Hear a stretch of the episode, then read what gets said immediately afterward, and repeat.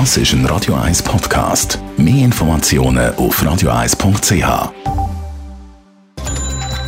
Netto. Das Radio 1 Wirtschaftsmagazin für Konsumentinnen und Konsumenten wird Ihnen präsentiert von Blaser Greinicher. Wir beraten und unterstützen Sie bei der Bewertung und dem Verkauf von Ihrer Liegenschaft. blasergreinicher.ch Die Meldung hat der Dave Burkhardt. Der Basler Pharma-Multi Novartis schaltet sich den Kampf gegen die Corona-Pandemie ein. Dafür spannt Novartis mit dem Zürcher Pharmaunternehmen Molecular Partners zusammen. Wie die beiden Unternehmen mitteilen, wenn sie gemeinsam zwei therapeutische Wirkstoffe testen, herstellen und vermarkten.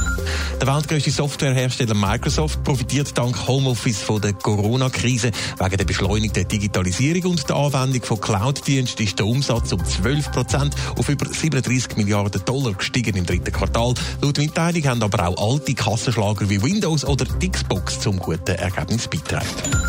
Italien will seine Wirtschaft in der Corona-Krise mit weiteren 5 Milliarden Euro stützen. Das Geld soll besonders betroffenen Branchen wie der Gastronomie oder der Unterhaltungsindustrie zugutekommen.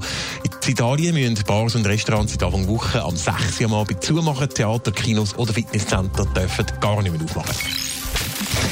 Wenn der Bundesrat irgendwann heute Nachmittag seine neuesten Corona-Massnahmen verkündet, dürften auch ein Haufen Vertreter aus der Wirtschaft genau anhören.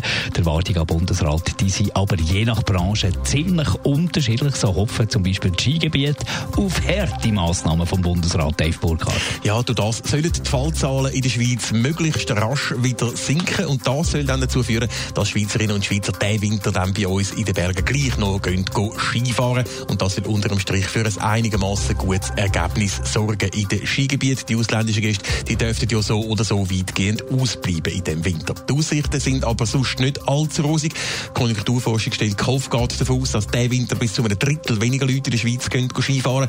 Sollte es so wie kommen, wäre das ein Horrorszenario, sagt zum Beispiel der Tourismusdirektor von der Ferienregion Lenzerheide, der Bruno Flecklin im SRF. Das würde heißen Hotelschließungen, Gastronomieschließungen, die Arbeitsverträge sind abgeschlossen, äh, man hat investiert, man erwartet Gäste, man braucht Umsatz und wenn dann nichts reinkommt, dann sind das langfristige äh, Szenarien, die wir uns nicht ausdenken möchten. Ja, und das nachdem schon die letzte Skisaison wegen der ersten Corona-Welle vorzeitig hat müssen abgebrochen werden. Skigebiete wollen also harte Massnahmen vom Bundesrat.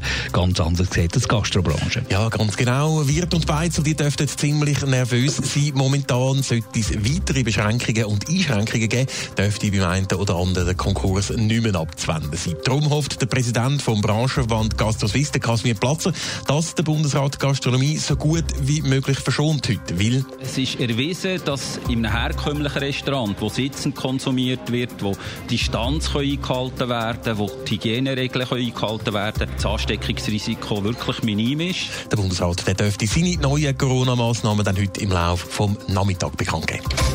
Netto. Das Radio 1 Wirtschaftsmagazin für Konsumentinnen und Konsumenten.